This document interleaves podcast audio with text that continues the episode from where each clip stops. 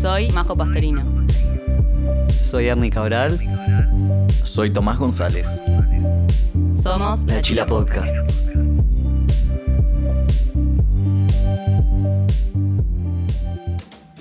Bienvenidos chileros y chileras al cuarto capítulo oficial de la Chila Podcast. Hoy como siempre me encuentro con Majo y Ernie. ¿Cómo están, gurises? Hola churris, ¿Qué ¿cómo andan? Otto? Tranqui. Sí, la verdad es que todo tranquilo. Los noto un poquito apagaditos, me parece, ¿no? Para nada. no, No, para nada. We ready. Bueno, me parece que igual la audiencia hoy va a tener un capítulo como para relajarse, como para estar apagadito si quiere o no, capaz si quiere estar en 420, en 420. Ah, no, quería queda. decir en 320, eh, lo puede En estar. 220. En do- no, pero porque 220 es el que manejamos acá. Ah, ok. ¿Cuál es el que se maneja? Vos querés afuera? subirlo. Claro, obvio, exactamente, tipo Está bien, está bien, está bien. crank. We go high. Sacás, claro, we go high, motherfucker. Bien, entonces, eh, les quería contar un par de cosas. Eh, este capítulo Sí. no vamos a tener juegos. Yo- Uh. Esto sí va a ser triste. Yo la verdad es que siempre espero a ver cuál de ustedes va a ser digno de mi amor hasta la próxima semana, hasta el próximo capítulo. Pero va a pasar algo mejor, ¿o Y no? yo sigo primero. Ya, Hernán no para de sacar chapita por eso. Hernán eh. quiere, no sé. Está compensando la falta de amor con sus juegos ganados, ya lo sabemos. Exactamente. Nah. Pero bueno, volvamos. El día de hoy tenemos un entrevistado especial, que es eh, quien maneja la página 420. Y bueno, nada, lo vamos a estar recibiendo a él en vez de una entrevista, ya que dijimos drogas. Dijimos, ¿por qué no vamos por una de esas drogas que consume la gran mayoría del país? ¿Por qué no decirlo? Es la droga insignia. Hoy por hoy es eso o la merca, ¿no? Digamos. Es bastante Sí. obvio. Y las Sí. monedas corrientes, si uno quiere. Sí, me gustó. Las, Ponerlo. mon- las monedas corrientes alternas. Entonces, sí, efectivamente vamos a tener un entrevistado el día de hoy, que es eh, 420, se quema, ¿no? Estamos Sí. muy felices. Estamos muy felices de recibirte, Recibirlo. 420, así que Bien. vas a escuchar tu voz por primera vez en nuestro programa. Esperemos Sí, que sí, no sea sí. la última. Chileros y chileras, prepárense, porque Majo nos trajo algo que aparentemente nos va a hacer cagarnos de risa, ¿no? Eso, Ponele. ¿Me enteré? Los A va, los- espero que los enriquezca en, en sus El- A la mierda, la borracha, dale.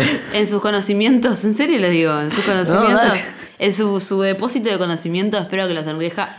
Lo supo hacer conmigo cuando yo era una niña. Y voy a explicar por ¿Qué nos qué. trajiste? Para, para, ¿quién carajo se junta Sí. a leer folletos de la Junta Nacional de Drogas? Ah, mirá, la voz del Estado. No es un folleto. Es la, es Es la voz de- del Estado en la Es Chila. propaganda oficialista. Esto es propaganda, No, claro. Esto señores. es propaganda. Quiero decir. Ojalá porque- denuncien este programa. Quiero decir porque todos ustedes no están viendo lo que está sucediendo en este momento. Yo saqué un librito, sí sucedió, señoras y señores. Saqué un librito de que se llama Dro- es- es una guía en realidad chiquito, 45 carillas, que se llama Cerrar el orto. No se llama cerrar el orto, se llama Drogas, dos puntos, más información, menos riesgos y es de la Junta Nacional de Drogas, Presidencia de la República, pero escuchen esto. Es 2003. Nice. Pues, cuando yo era una niña inocente, bueno, me dieron este librito que me pareció muy interesante, lo leí de, a pie, de pie a pa y lo guardé porque supe que algún día tener un podcast con dos drogadictos y dije, lo voy a precisar. ¿Quiénes son? los ¿Con quién? drogadictos? Claro, no sé de qué podcast habla. Yo sé que estás en la chila. Otro podcast que estuve hace un par de años, gurizada. Ah, está. Qué feo que le digas drogadicta a Irene, eh. Y bueno, boludo, es martes, es Eh, bueno, martes. viste cómo son los técnicos, son todos una manga de Son- si no no sobreviven. No, pero fuera de ninguna joda. Hay cosas en este librito que plantea que son muy interesantes porque además de hablar desde el lado informativo y desde el lado de más biológico, si se quiere, o químico, de cómo reaccionan las sustancias en nuestros cuerpos, Claro. también tiene posturas de- que plantea el, el autor, iba a decir, pero no hay un autor fijo, digamos, los autores, si se quiere, los autores, si se quiere, que va del lado, ok, ¿qué son las drogas? Y es importante que remarque las drogas porque, por ejemplo, la OMS a la droga la describe como toda sustancia de origen natural o sintético que al ser consumida alterará la fisiología del organismo. Hay otro... A la mierda, la sacaste de la academia así, de One. Claro, hay otro, Se otra... podría decir que el fútbol entonces es una de las drogas más zarpadas. Bueno, te calmaste en marzo. Hay otra, bueno, obviamente que también, eso es importante, bien ahí que lo mencionaste, es importante distinguir entre las drogas que son, por ejemplo, ibuprofeno. Claro, socialmente aceptadas quizás. No sé si socialmente aceptadas, o sea, son drogas eh, comerciables en farmacias, sin hablar de la marihuana. Recordemos que este libro es de 2003. Sí. De- igual, de, de- o sea, de todas maneras, yo busqué en otras fuentes y la gran mayoría, si no todos los conceptos que, que dice en, este, en, este, en esta guía, siguen vigentes. Eh, lo que plantea acá es que no es adecuado hablar de la droga como fenómeno único o uniforme porque, primero, o sea, tenemos que considerar que existen varias drogas consumidas por de distintas formas por distintas personas en diferentes contextos y que pueden dar lugar a varios tipos de situaciones, más o menos problemáticas. O sea, en, en resultado es más apropiado decirle las drogas, no la droga como, sobre todo pensando en lo que hablábamos de la medicina, del ibuprofeno, de... Buah, chocar. Hablando de, hablando de Hablando de planear. la droga. Hablando de la droga. Hablando de las drogas. Muy bien. Me gusta porque aparte me, me da pie a como, está así, estoy consumiendo las drogas, ¿entendés? Yo no estoy consumiendo la droga, sino es, es, es todo. Puedes tener el Es que- combo, es que, que es tener por más la, que- la nariz manchada mientras tenés el vaso de cerveza y el porro en la mano. ¿no? Y hacemos felices a todos los espíritus del indio Solari. Porque sí, para mí el indio Solari está muerto. que lo Dios. Bueno, puedo continuar con mi... Sí, sí, sí. Esto se fue muy rápido. Se fue de 0 a 100. Y bueno, dijeron que iban a hacer un capítulo de drogas. Gritó como nunca en su vida. Es necesario. Eh, bueno, arrancó a 100 ya el capítulo. Arrancó a que- 100 y me alegra. Sí, bien, bien. Tengo algo para contarles. Hay tres tipos, o por lo menos este libro plantea tres tipos de categorización de las drogas. Una de ellas es las depresoras del sistema nervioso central, que básicamente lo que hacen es entorpecer, entorpecer el funcionamiento habitual del cerebro, que es básicamente como si fuera un proceso de adormecimiento. ¿Qué drogas se les ocurren? Ah, una que están tomando puede ser ahora. Exactamente. El alcohol es la droga como la más legal, la más consumida, la más moneda corriente, lo que decíamos hoy, es una de esas drogas que adormecen el, Sí, el claro. sistema nervioso, el nervioso central. Después tenemos los, los opiáceos, que es heroína, morfina, metadona, prox, Todos los derivados del opio. prox, propoxifeno, meperidina, etc. Después tenemos tranquilizantes, que pueden ser pastillas para dormir, para calmar la ansiedad, etc. Hipnóticos, ahí están las pastillas para dormir. Solventes, que pueden ser inhalantes, que ahí están los más turbios, según tipo estigmatización, que es tipo nafta, pegamentos, etc. La siguiente categoría, les cuento, son drogas estimulantes del sistema nervioso central. ¿Está? Que son básicamente un estado de activación. Bien. ¿Qué droga se le viene a la mente?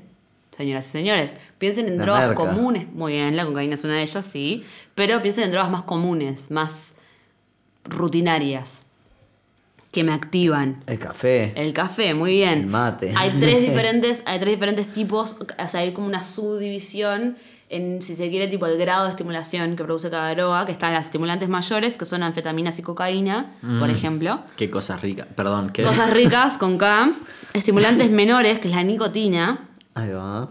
Y exatinas, que son la cafeína, la teobromina, etc. Luego tenemos, última categoría dentro de estas tres que les comenté, la droga perturbadora del sistema nervioso central. Las drogas, perdón, me corrijo. Que son las que trastocan el funcionamiento del cerebro, dando lugar a distorsiones perceptivas, alucinaciones, ilusiones. ¿Qué droga se le viene en la cabeza? Muchachos. LSD. LSD es una, ¿alguna Hongos. más? Hongos es otra. Éxtasis es otra. Todas cosas que nunca probé ni volveré a probar. ¿Y alguna más? Eh, eh, ayahuasca. Eh, Ayahuasca, esa no sí, la D-. DMT. DMT, ¿Alguna más? eh, hongos, ácido. Una que entra esta, dentro de esta categoría y todavía no estuvo. El faso ibas a decir. Ay, la marihuana. Ah, el tema es que no, sí. Claro, el tema es que ya fumamos demasiado faso te grabé eso. Sí, no, entonces- no, no, no, no. Yo, es que no es, ¿es una droga la marihuana? Claro, ¿Desde cuándo? El café es una droga y la marihuana no, amigos. Me gusta. Muy bien. Dentro de estas drogas, como bien dijeron, estaban el LSD, los hongos, eh, la datura bórea, que es el ferripón, los derivados del cannabis, marihuana, hachís, etc. Y drogas sintéticas, que son éxtasis, EVA. No, no la conozco. Bueno, chicos, esto para el agrado de ustedes, consumidores de drogas. Bueno, yo también soy consumidor. Yo eh, consumo, estoy tomando un vaso de birra. Así que me fumas incluyo. tabaco. y Aviso tabaco. general que por ustedes se refieren a ustedes, querida audiencia. A ustedes, estoy persona que está escuchando porque estoy seguro Es que muy todos- difícil, claro, que alguien acá no haya consumido algo. Por lo menos una vez en su vida. Café. listo, sos un drogadicto. Sí. Ah. No, pero justamente lo que plantea esto es que ni todo consumidor de drogas es un drogadicto, ni todo consumo de drogas en el que no haya dependencia es por completo inofensivo. ¿Por qué? Ahora bien, ¿qué les dije recién? Hay tantos tipos de consumo de droga como para consumidores en el mundo, diversas eh, situaciones contextuales, socioeconómicas, el- todo lo que quieran decir, pero dentro de todo eso se podría dividir en tres categorías el tipo de consumo cuando puede ser pro- eh, potencialmente problemático, que ahí podría ser el, el- podría estar el uso, podría estar el abuso y podría estar la dependencia. Claro. El uso es, se define como, bien por su cantidad o por su frecuencia, es un uso moderado, entre comillas gigantes, en el cual no ofrece ningún problema ni para él o la consumidore, ni para terceros o el entorno de esa persona. Es decir, la línea fina se encuentra, que ahí pasamos, por ejemplo, al abuso, cuando no es, no, no es una línea delimitada porque, por ejemplo, ¿no? Vos podés tener una frecuencia moderada, pero los días que vos eh, consumís esa droga, consumís muchísimo de esa droga, ¿entendés? Y eso puede, por ejemplo, ¿no? Yo tomo una vez por mes cocaína, pero esa vez que tomo, me tomo a lo Diego una torta de cocaína, no Fuerte comentario. declaración, Esto es ¿eh? importante lo que voy a decir. Eso puede generar problemas cardíacos. Ahora bien, si vamos al pucho, por ejemplo, ¿no? Yo consumo todos los días cigarro, pero en poca cantidad, supongámosle 5 cigarros por día de tabaco. Pero fumo durante 50 años. Eso me puede generar eh, aficiones, eh, ¿cómo se dice? Eh, deficiencias respiratorias. Eso, por ejemplo, pasa a ser eh, abuso. Entonces, la línea es finísima, por eso te dicen, no es que es súper onda, vos usás, vos abusás, vos la la la. Pero puede depender de la frecuencia o, del, o de la cantidad, no tiene por qué una ser eh, dependiente o correlativa de la otra. Eso básicamente vendría a ser el abuso, ¿no? Cruzar esa línea. Y luego tenemos la dependencia, que es algo mucho más biológico, de, de comportamiento, si se quiere, o de reacción del cuerpo frente a las sustancias, que obviamente se divide en dos, que es la dependencia física y la dependencia psíquica, pero básicamente la dependencia lo que es es una pauta de, compor- de comportamiento en el cual el uso de esta, de esta droga pasa a tener un lugar relevante, el cual antes no tenía. O ese lugar lo, lo- lo ocupaba otro tipo de Sí, sí, sí. actividad, si se quiere. claro. Bien. O sea, eh, ahora pensaste, pasaste a pensar en el consumo, a buscar, a buscar financiamiento para consumir esto. O sea, que tu mente va básicamente en torno, tu, tu rutina va en torno al consumo de esa droga. Bien. Y para poder hablar de una dependencia, ahí está la línea delimitada, que es un poco más fácil de delimitar eh, entre uso y abuso, es una, el- lo imprescindible es que haya una condición de presencia de síndrome de abstinencia. Que obviamente el síndrome de abstinencia no es el que se jode con el pucho de, uh, qué gana de fumar pucho, Sí, con sí, sí, abstinencia. no, sino estamos hablando de temblores, vómitos, alucinaciones, fiebre, síndrome de abstinencia pro- propiamente dicho, ¿no? ¿Y qué tengo que hacer para llegar a ese estado? Pregunto por un amigo. Y, y depende, no, eso depende, volvemos a lo mismo, depende de las capa- o sea, del físico, de, no es lo mismo que una persona, eh, una, yo qué sé, un gurizo, una gurisa de 30 kilos y 14 años consuma 10 gramos de merca por día a que un hombre de 80 años, eh, och- 60 años de 120 kilos, no es lo mismo. Claro. Depende de, las, de un montón de cosas. Y también de la rutina de uno, del, de la psiquis de uno. O sea, si es una persona que tiene salud eh, psicológica, digamos, eh, tiene otro tipo de, de, de enfrentamiento hacia cualquier tipo de drogas. Depende de la droga también. Una cosa es ser adicto al café, otra cosa es ser adicto a la cocaína. Claro. Es diferente. Muy bien. Esta es la última categoría, no los aburro más. Dependencia física. El organismo se habitúa a la presencia de esa droga, a tal punto que necesita un nivel en sangre de esa droga.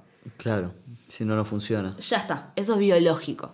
En el momento que, es- que, ese, de- eh, que ese nivel en sangre de la droga empieza a bajar, abstinencia. El cuerpo te empieza a decir, che, majo, Sí, me está faltando. me está faltando. ¿Entendés? Es básicamente algo súper biológico. Necesito generar una un acostumbramiento que al mismo tiempo bloquea tal vez las Reacciones negativas, por ejemplo, la resaca del alcohol, si se quiere. El cuerpo genera como una barrera anti ese tipo de reacciones y al mismo tiempo te pide más porque está necesitando esa sustancia que genera una normalidad de la sangre, por así decirlo. Eso es importante también. No todas las drogas psicoactivas son capaces de generar dependencia física. Eso también es importante. Eh, la evidencia de este fenómeno es la instalación de un conjunto de síntomas y signos a nivel corporal. Lo que hablamos recién, temblores, lo de la abstinencia, temblores, vómitos, sí, sí, sí. Y luego tenemos, por último, la dependencia psíquica. Que la dependencia psíquica es la compulsión por consumir periódicamente esta droga. O las drogas, más de una. También hay un policonsumo. Eh, para experimentar un estado afectivo agradable o para liberarse de un estado afectivo desagradable. Bien. Ahí va. La dependencia física se puede superar. Te puedes desintoxicar. La dependencia psíquica es el real problema. La dependencia psíquica es la que el sujeto, la razón por la cual el sujeto vuelve a caer en el consumo de la droga o las drogas. Justamente porque genera una conducta y una dependencia emocional en la cual siempre termina recurriendo a esa droga por más de que su cuerpo esté rehabilitado de ella. Básicamente, esas son las categorías que hay sobre las drogas. La última es súper alentadora, ¿no? Sí, Como sí. digo, La última es la más complicada, la última es la que por más rehabilitación que haya, si no hay una rehabilitación psicológica o un acompañamiento, porque también algo muy importante es que esto es crónico, al igual que un montón de enfermedades, o la gran mayoría eh, psiquiátricas, eh, si no hay un acompañamiento psicológico, psiquiátrico constante, es muy, y esa persona está con un, en un entorno complicado, es muy probable que esa persona recaiga en el uso, abuso o dependencia de las drogas Claro. o la droga, depende del, del- si es consumo, policonsumo, lo que fuera.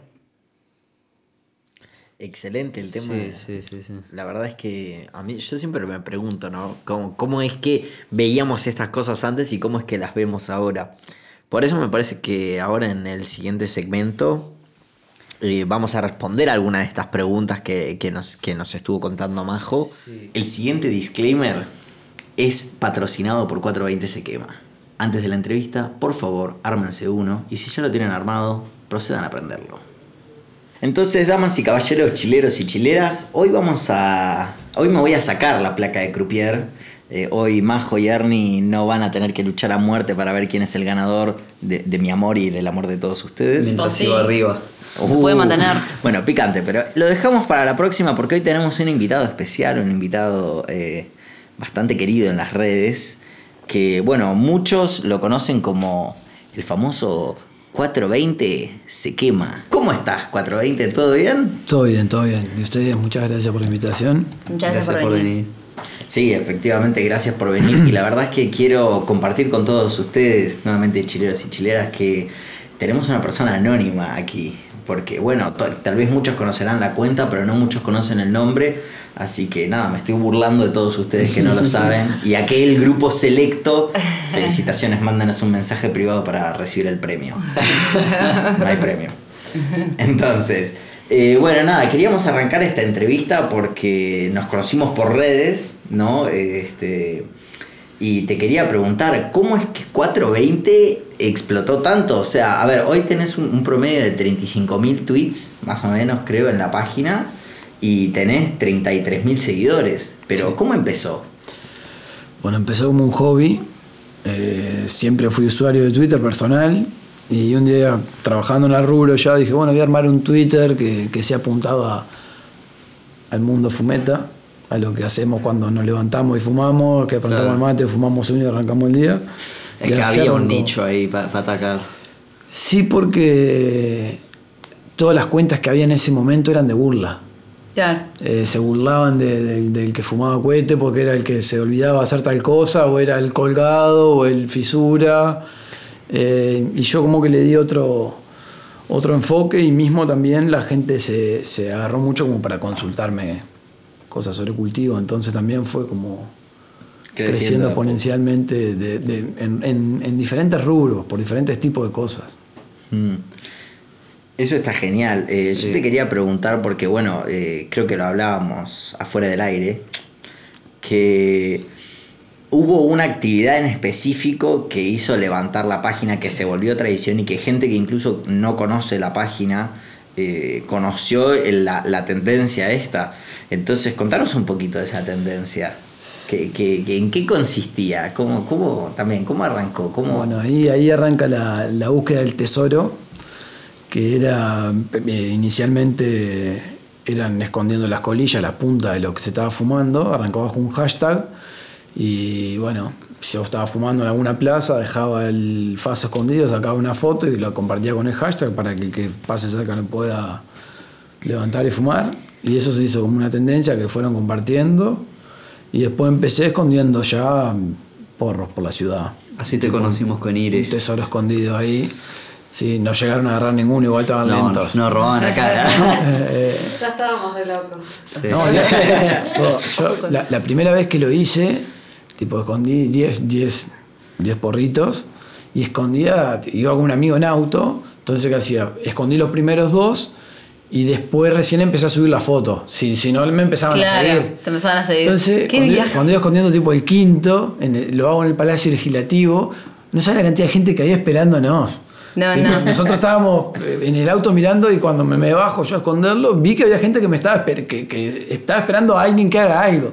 Entonces, no lo pudimos esconder en el palacio. ¿qué hicimos? Nos fuimos, lo escondimos en la arena y dejamos, dejamos a una persona ahí en el palacio como para que lo esconda. Le pasamos WhatsApp, le dejamos un porro de regalo y que nos mande una foto para poder subirla a nosotros, para que nadie se dé cuenta. Claro. Ah, Eh, había gente, gente en patineta, en bicicleta, que se hacía tipo 30 kilómetros igual. la gente, oh, qué Me bien. Era un viaje. Qué. Bueno, ahí tienen una, una interacción chileros. Eh, cuéntenos, ¿quiénes de ustedes alguna vez hicieron una búsqueda del tesoro? Quienes encontraron algo que tuvieron mejor suerte que Irene y yo. y mi otro yo. ¿Cómo surgió eso? Tipo, ¿desde qué lugar? De un lado, tipo, me divierte. En realidad surge porque empezar a recibir pila de mensajes de, de- de, obviamente los seguidores y las seguidoras, tipo pidiéndome, oh, no tenés un porro para convidarme, que no hay porro en ningún lado, que vale carísimo, que esto, que lo otro. Perdón, ¿en qué año fue esto? Y 2016, 17. Ah, hace bastante. Sí, 2017. Y, y- Te mandaron y mensaje. como yo en ese momento cultivaba y tal, y tampoco era aburriento de fumarme todo, dije, bueno, empiezo ahí a compartir un par de, de- de porritos para gente que lo necesita. Y me pareció en ese momento lo más arbitrario a- esconderlo y, que, no- y no Dárselo, dárselo puntualmente a, alguien. otro, claro. Eh, que también lo hice muchas veces a- de armar una banda de fasos o armar un par de porros grandes de 20, 40 gramos incluso y fumarlo en Parque Rodó, en Tres Cruces. Parque Valle. Ahora vamos a hablar de eso. Ahora vamos a hablar de eso. Y como yo nunca llegué, increíble, me, me, me enojo. Sí, same. Sí, eso fue un viaje. Quiero frenar un segundito en la página, en, en la descripción de tu cuenta de Twitter. Sí. Porque está buena.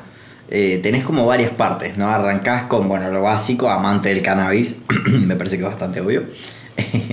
Eh, después tenés la buena onda y diversión.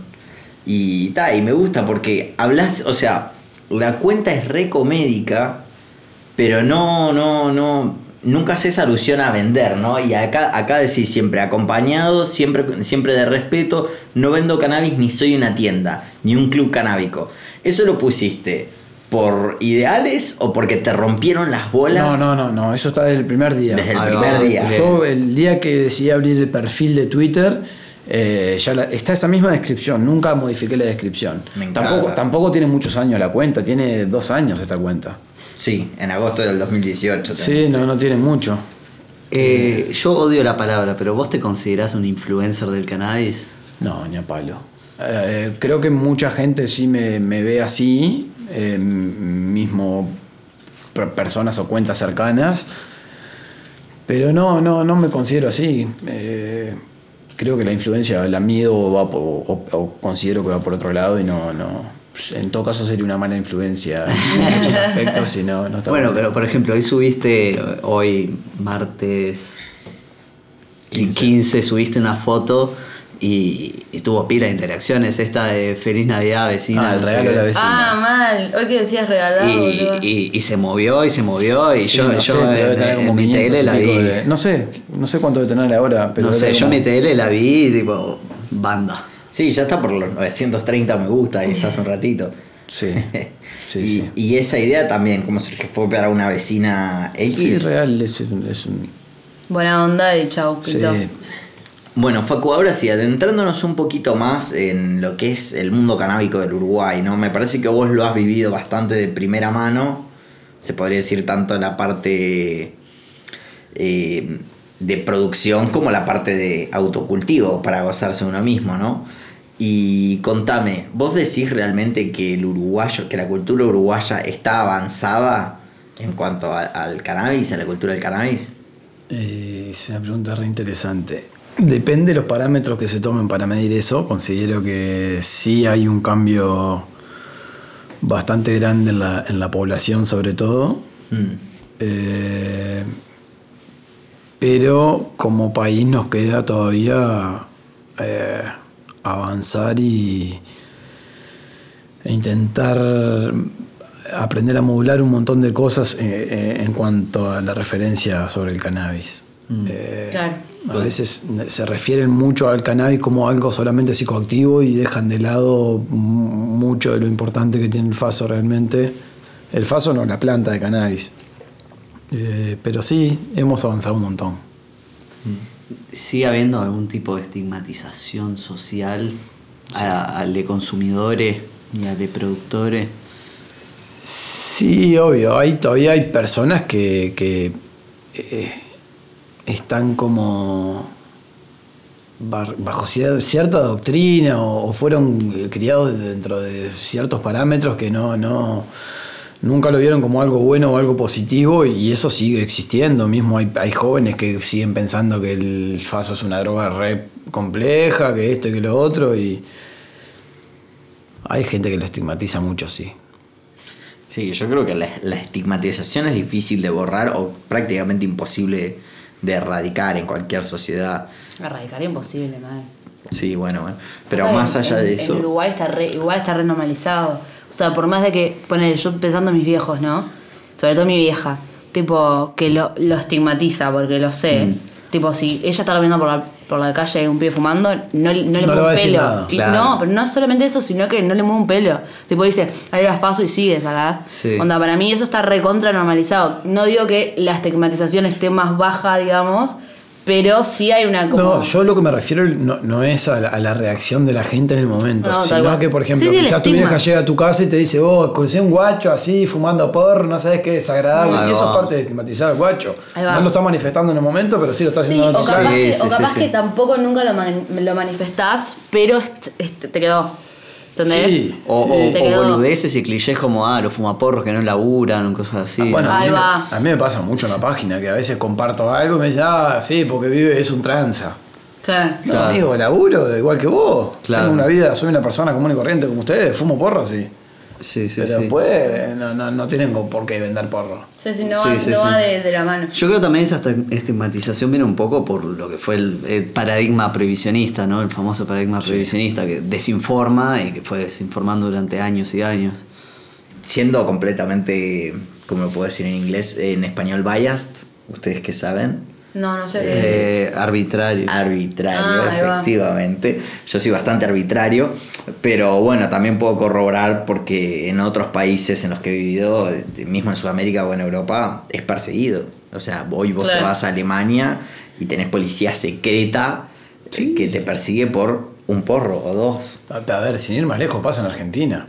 Estamos a 150 kilómetros cruzando el río y pasa lo Sí, mismo. sí. Sí, sí, o sea, bueno, acá hay toda una ola de refugiados canábicos. Sí, sí. muchísima gente. Conocimos. Muchísima gente. eh, Hay argentinos, brasileros, chilenos.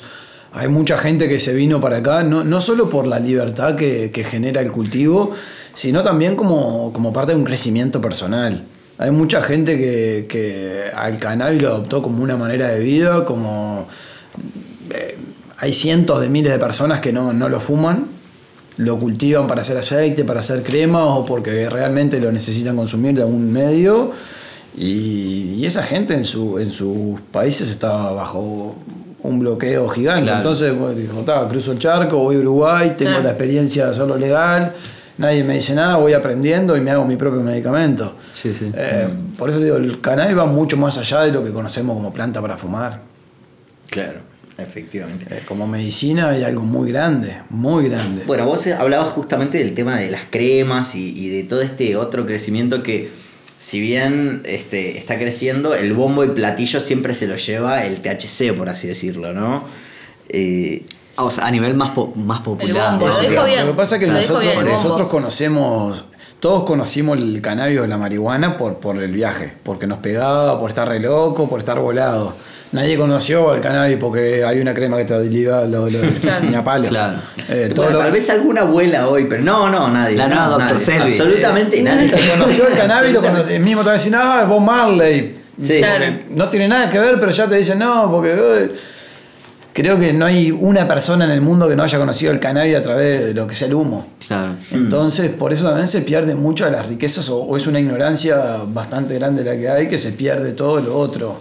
Es una parte muy, muy, muy importante. Con, con la planta se hacen millones de cosas. Eh, pólvora se hace con las raíces de la planta. Ah, ¿qué sale eso? La cuerda de los barcos es hecha de cáñamo. Claro. Eh, Sí, hacen aceites de auto y de caña. hay aviones hechos 100% de cáñamo. Hay autos hechos 100% de cáñamo. Ahí va. Eh, Me gustaría un auto 100% hecho de caña. Como que- ¿Y qué opinás, por ejemplo, de las, de las multinacionales que están viniendo a Uruguay ahora, entre ellas, justamente Porque para esas vienen por el CBD, ¿no? Claro. Uruguay es un paraíso.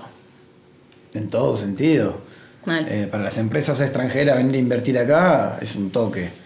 Y después que tiene todas las licencias como para, para dar. Si venís con un par de millones, vos te pensás que no te van a decir que sí, te abran las puertas, todo, pero te abrazan. En detrimento del, del pequeño, Eh, pequeño estaría productor. bueno, sí, que quizás se tomara como, como un poco de bandera en eso y el gobierno exija, por ejemplo, cierta cantidad de gente laburando dentro del medio local, ciertas tasas de, de laburo locales, que estaría bueno incentivar el laburo y también el aprendizaje, sobre todo, de, una, de, una, de un producto que, que tiene un futuro muy, bárbaro, muy grande también. Esas empresas por lo general, por lo general traen todo talentos extranjeros y, y profesionales extranjeros, entonces se pierden muchos valores Claro. también ahí laborales. Mal. Bueno, Juan Vaz, eh, en una entrevista que tuvimos hace poco para, para un documental, Eh, tiramos el chivo, hicimos un documental Sí. canábico. Hace poco estuvimos eh, haciendo un documental que se llama 19.172, en el cual entrevistamos a Juan Vaz, que es autocultivador, bueno, estuvo metido también en el tema de... Activista, de De- los primeros Sí, activistas. fue de los acá. primeros en, el- Ah. en el rubro canábico, de las marchas, las primeras marchas, todo. Claro, y bueno, y él nos contaba justamente que a veces uno piensa que Uruguay está bastante avanzado, pero que la realidad es que estamos en una primera generación de cultivadores. Totalmente. En algunos casos, cuando tenemos países como Estados Unidos que ya tienen tres generaciones de cultivadores. Sí, tienen otra cultura en general. Claro. Eh, es- es- tienen una disciplina que nosotros no tenemos ni a palo. Eh, el estadounidense o el americano tienen eh, para todo, para el estudio, para el trabajo, para la vida en general. Nosotros no tenemos eh, esa disciplina en nada. Entonces es muy difícil también que podamos adaptar o corregir ciertos parámetros para seguir mejorando. No, acá lo hacemos por, por- porque queremos fumar, por ejemplo. Claro. No lo haces pensando en mejorar tu calidad para el año que viene, fumar más rico. No, vos lo haces pensando que el año que viene, en vez de sacar 400 gramos, querés sacar 600. Claro, Y si sacás 300 y está mejor que este, Claro. claro. no, pensamos al revés. Eso pero es, es parte de la cultura o de, o de- o de la idiosincrasia. Sí, más del americano, del, claro. sud- del sudamericano, me animo a decirte. Sí, sí, puede Es, ser. es muy poca la gente que se dedica como a, a- a- a tratar de mejorar y a, y a- y a subir la calidad también de lo que, de lo que tenemos en el, en el- en el rubro. Claro. Bueno, fueron los mexicanos los que crearon la forma masiva de plantar marihuana, el, el famoso Sí. sin semilla Sin que semilla. decían, Sí, sí, sí. que son la- las autoflorecientes, ¿no? Eh, y, y eso ya entrando un poquito más en las partes, no quiero decir técnicas. Bueno, en México van a. están aprobando ahora la Por legalización. La aprobaron, sí, ahí va. Ah, Eh, ¿sí? va a ¿La aprobaron? senadores. Ahí va. Ah, ahí va. Media sanción tiene, ahí va. sanción. Sí, sí, sí, sí. Excelente. Bueno, entonces vamos sacando los pasajes Eh. Porque digo, Cancún es una cosa, pero ahora Cancún con, un, una farmacia ahí al lado, a Sí, ni lo perdemos. En, en ese, en ese mundo ya no olvídate de farmacia, ahí son dispensarios. Son Sí, dispensarios, claro. Ya, a ver, México planta mu- muchísimo faso. Muchísimo faso. Perdón la ignorancia, ¿qué es un dispensario? Un dispensario es un kiosco donde vos entras a buscar marihuana. Pero es de marihuana. Sí, en Sí. 100%. Buscás en YouTube, ahí en Canadá, en Estados Unidos, donde es legal, Está son dispensarios. Claro. Bueno, Son licencias que vos entras y te querés, tenés frascos como caramelo, pero con... con- Es realmente una tienda de faso. es una Claro, tienda de faso, Sí. literal. te tenés que registrar, por lo general te piden algún tipo de registro como para hacer que sos parte del club. Hasta 28 onzas te venden. Sí, sí, sí. Pero podés comprar, viste, los fasitos armados. Podés comprar gomitas, podés Claro. comprar caramelo, comprar chocolates. No, no, es que hay cosas que nunca se vio. Bueno, los famosos Moonrocks, que si no saben. El que- Moonrock. Yo cuando conocí el término Moonrock dije, ¿qué necesidad? ¿Qué es eso? Eso de todos modos acá es prohibido, ¿no? Sí. Todo lo que sea derivado acá de la planta es prohibido. Claro. El Moonrocks lo que se hace es eh, una flor de, de cannabis, un cogollo, se lo pasa por como, em, como si fuera una milanesa, se empana en kif, que es, es mismo el, el- El polvito. Sí. el polvo, el extracto de- del faso, se pasa por kif, se le pone rosin o O wax, sí. o wax, le- algún extracto también líquido, y después se le vuelve a pasar el, el kif. Eso se deja curar un tiempo y después lo partís y lo fumás. Por lo general en pipa de vidrio o en, o en algún bon con agua para que te enfríe el- y puedas sentir la pureza también de, del gusto. Puedas sentir la pureza de cómo te parte la madre. Ah, eso te mata. Madre. ¿Probaron? ¿Probaste? Sí, claro, obvio. ¿Ustedes probaron? Sí, No, sí, hice, hice un un par de veces también. ¿Hiciste? Sí, sí, claro, sí. Sería un, un experimento interesante hacerlo. Pero bueno, es, eso justamente, como es ilegal también, acá no hay mucho emprendimiento de- del, del derivado del cannabis. Es- Eh, no, eso en primer lugar es prohibido. A ver, todos sabemos, de, co- conocemos a alguien que, que ha comido algún brownie canábico por comprar por algún lado. Entonces, está prohibido hasta cierto punto también porque Claro, a ver, tan prohibido no está, porque yo voy el No, domingo a la Claro, feria. Eso. A eso pero, voy. pero eso, viene, eso, Pero, viene- ver, eso de acá también. es que que hacemos la vista, vista gorda, atrás. Es parte de la idiosincrasia del uruguayo. Hay cosas que un día atacamos porque masivamente está mal y pa, pa, pa, pa. Pero sin embargo tenemos eh, lo peor frente a nuestros ojos que es el narcotráfico que tenemos todos los días. Porque eso no deja de ser eh, Sí, obvio. No solo los brownies, sino también el aceite que se vende, mismo cremas que se vende. Yo también lo hice en algún momento, por eso te digo que, Claro. no sé, es que es difícil, también es muy difícil de controlar. Claro. Eh, creo que, se- eh, sería lo mismo que, que- que pasó con el cannabis recreativo. Si despenalizan la venta de, de aceite, de cremas y demás, dejaría de existir ese mercado ilegal y podría también incentivar al, al- al mercado interno a que produzca y, y mejore y aprenda, porque también tenés que estudiar, no es que agarrás crema y agarrás planta No, y haces porque haces. No, efectivamente. Eh, cada tenés que tener una tanto- fórmula química, tenés que ir al Ministerio de Salud Pública, que te digan que tenés está que- regulado, claro. A ver, lleva un montón de. Y también estás incentivando a la gente que labure, que, que aprenda, que, Que produzca. que emprenda. Entonces estaría bueno que nos den, que nos den como esa libertad controlada, obviamente, se- que como que se regula, como que se reguló el, que el recreativo, pero para la parte medicinal.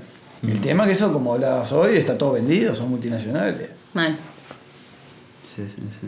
Qué fácil, solo hay que tener una multinacional. O chicos, sea, que tener, caer con todos los morlacos y todo se soluciona, ¿no? Los morlacos. Los morlacos. morlacos. Sí, Sí, yo lo voy a pagar sí, en sí. morlacos. Sí, me va a decir, usted está drogado, ¿no? Sí. Pero bien, entonces hablando de esto, de estar drogado nuevamente, y yo dije que iba a volver, para que vean que no estoy tan drogado tampoco, y volvemos. Quiero, quiero preguntarte, ¿por qué decidiste armar un faso de 40 gramos y salir al parque Rodó? O sea, hoy ya es impensable. ¿40 gramos fue el máximo? No, no, armé- el máximo que armé fue 120, 130 gramos. Es un bebé. Necesito verlo. No me lo, ima- no me lo puedo imaginar. Está en la página mía de Instagram, está. La- las viejas épocas pre-COVID, ¿no? No creer. ¿Cuándo se podría hacer esta vuelta? Sabemos. Sí, sí, eso fue, fue ahí de las primeras cosas que hice que estaba... Que pegaron. ¿Cuánta gente fue, dijiste? Ah, depende porque lo hice en diferentes lugares y con diferentes horarios y días. Un, un día en Parque Rodó, me acuerdo que fue el último que hice antes de la pandemia, que fue el, creo que el día antes, el 11 o el 12 de, De marzo. de ahí de marzo. Un miércoles a las 3 de la tarde en el Parque Rodó y cayeron como 70 personas, no entendía nada, tipo, era Ah, no lleno de gente así, todos fumando porro, las 3 de la tarde. Tipo, Qué viaje. Y gente con guitarra, y nos pusimos a cantar, después Sí, otros juego de mesa, uno fue hasta la casa en bici a buscar la pelota, nos quedamos jugando- éramos como 40 jugando al fútbol, mujeres, hombres, todos mezclados, sin conocernos. Se pasaba hermoso. ¿Qué más? Qué lindo. Creo que eso también era parte de lo que yo buscaba, porque Claro. Está todo bien, me puedo ir a fumar la cantidad de porros que quiero sentado en el parque y si viene alguno lo convido, sí, pero creo que, eh, la cultura o, o mismo como, yo- como yo veo la marihuana, que es, es eso, es social, es algo que como para unir a la gente, entonces estaba bueno generar ese, Esa ese comunidad. contexto, esa comunidad que... ¿Y lo extrañas? Sí, mucho. Sí, sí. Conocí, eh, te- tengo amigos que hice de esas juntadas. Tipo, tengo gente que iba desde la primera juntada fue hasta la última porque hice muchas. Que, que- y tengo amigos hoy en día que, que hice a través de la página. La verdad es que me hace preguntarme cuándo es que vamos a poder volver a compartir uno sin tener miedo. Sí. Yo, como consumidor, te digo que me gustaría no compartir más. ¿En general? Sí. ¿O, o post Sí, no, a ver. pandemia? No, no compartir el porro individual, estoy hablando. Claro. Los porros grandes hay que buscar la manera de hacerlo, ponerle. Eh, capaz que en vez de armar uno de 20, armo 20 porros de un gramo y nos sentamos Claro. los 20 a fumar uno cada uno. Ese es mi sueño. Pero Ah. eso también lo, lo hicimos muchas veces. Llegaba y en ese día en Parque Rodó repartí como 60 porritos de un gramo así para la gente y estábamos. Ya todos la fumando máquina, porros. sacando uno atrás del otro. ta, ta, ta. Sí, por general lo llevaba armado. Viste que No, el obvio, video, pero digo, si haces uno ahora, tipo, ya, uno atrás del otro. ¿Cuánto te gastas armando 60 porros? ¿En plata? No, no, no, en tiempo, en tiempo. No, no quiero deprimirme. Sí, depende, pero. Depende. No, no, claramente, pero yo digo, porque 15 A ver, obviamente, cuanto por más 60. grande y, y más cantidad de marihuana tenga, más difícil es. Efectivamente. Por lo general, esos fasos grandes vienen ya prearmados, viene la hojilla pronta y lo que tiene que hacer es Claro. rellenarlo. O no y llenarlo, sí. Sí, sí. si no es muy difícil. Mm. Bueno, a veces es otra cosa que también siempre me pregunto, pero yo creo que es Ay, más pero pará, perdón, te puedo interrumpir porque había algo importante. ¿Por qué querés, por qué no querés compartirlo? Por el COVID. Ah, o sea, fuera del COVID volverías a compartirlo. No, por eso, porque quedé como perseguido. No sé si le quería fumar, querría fumar con alguien de vuelta. Ahora quedaste con el chip Capaz de... que, por ejemplo, fumo la mitad del porro y te lo doy y vos te fumás la otra mitad. Pero no me lo devuelva. Ahí Tipo, va. no, si me lo devolvés no lo voy a fumar de vuelta. Pero en el mismo flash que compartir el vaso, ponele. o en- No, el vaso nunca lo compartí porque soy lo más asqueroso. Y la, Jamás. con la- el mate, la botella de El birra. mate sí, birra, alcohol no tomo, pero. Bueno, el el mate- mate sí, comparto, pero depende. ¿Con ¿no? quién? Claro. Sí. Tipo, no, no está uno tomando mate te digo, vos, ¿me das un mate, por favor, que quiero un mate? No, Claro. ni a palo. Bueno, la, la verdad es que brindo No, me reentregaba si era tipo por un tema de toque de limpieza que comparto. O si en un tema de, tipo, yo qué sé, no sé, un flash de no sé. No, es por higiene, sí. Por higiene. Sí, de sí. Una, a mí me sí. encanta compartir. ¿Eh? A mí me encanta, digo, el A ver, hecho, eh, el, eh, el- el acto social. Lo mismo que con el mate. No te voy a decir Sí, que no lo vaya a hacer. No, sí, Lo, total. lo he hecho incluso. Es un ritual Sí, social lo que pasa, también ¿no? mate. Compartir el faso, Pero a ver, compartir si armás un faso de, de- de un gramo, que un gramo es, es tremendo faso ya. Sí. Armate tres fasitos de 0,5 ahí y lo compartís, un fasito Ah. cada uno. Es. Sí, sí, sí. Si sí. fumamos tres pitadas y lo pasamos. Es exactamente lo Eh, que... es tener un poco de. de- de- de- mismo si. Lo que pasa que no, está como mal visto usar armador. Agarra un armador, armás 15 fasos en un minuto. Ay. Es un toque, todos igualitos. Y, y con- y consecutivo, van a ese pelea. Y bueno, y la verdad es que te los deja... este- A veces me gusta... Estéticamente hermoso. Son puchitos. Claro. Son puchitos. Sí, sí, tal cual. Tal No, pero por ejemplo, estás en una reunión, ah, por ejemplo ahora que somos cinco personas y tenés que armar un par de fasos, para agarrar la maquinita y en dos minutos armaste cinco, fo- cinco porros. Po- Podés ahí evitar ese contacto Hmm. que no es necesario, vamos a compartir el momento igual fumando de la misma manera. Nada más que cada uno tiene su porro. Claro. Claro. Sí, como cada uno toma su vaso de cerveza, Lo al final mismo, del día es lo es mismo. lo mismo. Ah. Es lo mismo, es así. sí. Pero bueno, creo que también va de la mano de esto de la costumbre y de los ciertos rituales, ¿no? Es que un tema de, llevamos. re es un tema de Es ritual. re es un ritual, tema de sí. Pasa ritual. que siempre nos acostumbramos no se canción. comparte. Más que cuando, cuando comenzamos, creo que cada uno de nosotros a fumar. Claro, eh, mal, fumábamos sí. en conjunto, tipo en grupito. No era Nadie que. se te- valía, No te hacías un porro y te Claro. fumabas un porro tipo fisura ahí. tal, no. Claro. Armabas uno con tres, cuatro amigos y amigas y, y lo pitabas ahí y pasaba. Es que eh, está bien eso que decís también de los rituales, o sea, si bien está el, el porro es como algo bastante internacionalizado, tipo en Uruguay se es de respetar mucho lo- lo- los rituales, ¿no? Las tortas fritas cuando llueve, eh, bueno, Ah, el tipo, mate, la el que no- rambla el que no- después del trabajo. El que no puedes decir eh, gracias cuando te dan el mate, porque eso Sí, ya total. es tipo que no querés más, tipo, Me lo o han sea, dicho hay- como veces. reglas y rituales no. que siempre Solo respetamos de acá. 5 mil eso, boludo. Acá pasa con el porro mañanero, me parece. Sí, es posible. El de uruguayo le gusta el faso de mañana. Es- Es, es- es necio. puede ser una posibilidad, sí, sí, la plaza a las 10 de la mañana en todas las plazas. Eh, también. no, yendo al trabajo, yendo a la. Eso, a mañanero es. Mañanero se refieren a. Me levanto. Estoy re lejos Te micro. levantás, Es el desayunás. desayuno. Claro, desayunás el, el, el- Ta, con el- junto con Pero el y porro. entonces no es en- el- la caminata hacia el trabajo. Es me levanté y me fumé un faso. Sí, o te lo- no. o desayunaste y te vas fumando de camino al trabajo Claro, de mañana. es todo ese lapso. No es que es como el el lapso pucho y de el ca- mañana. Claro, a mí me pasa eso. No yo es lo el comparo pucho con- y el café, es como. Es todo ese tiempo previo a la responsabilidad. Sí. ¿No? La rutina, Es ese, claro, es ese tiempo libre en el cual, tipo, ta, todavía no empezó mi día, todavía no fumé, fumé y arranca mi día. Yo creo que va por ahí la mentalidad. Yo creo que si arrancás como el día distendido, te arrancás, fumás uno, escuchás unos temitas y te vas al laburo chill. Claro. Claro. Antes de la rutina, digamos. Claro, y después cuando estás es- llegando al laburo te das cuenta que ya Es como un bálsamo. Estás re loco. No, no, no, vamos en contra del estereotipo. Claro, Obvio, amigo. obvio, obvio. No, no, no, es la estigmatización por el prohibicionismo.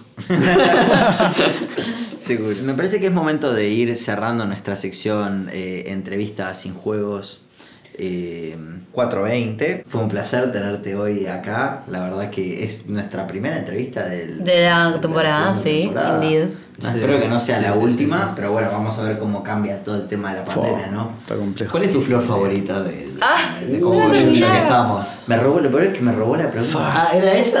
o sea, le- le- la verdad es que le iba a preguntar si es que tenía algún tipo de paso Sí, tengo, tengo. Me gusta Perdón, mucho, me gusta mucho la, la planta índica, como más tranca, más relajante, que te, te pega y te cuesta dormir literal.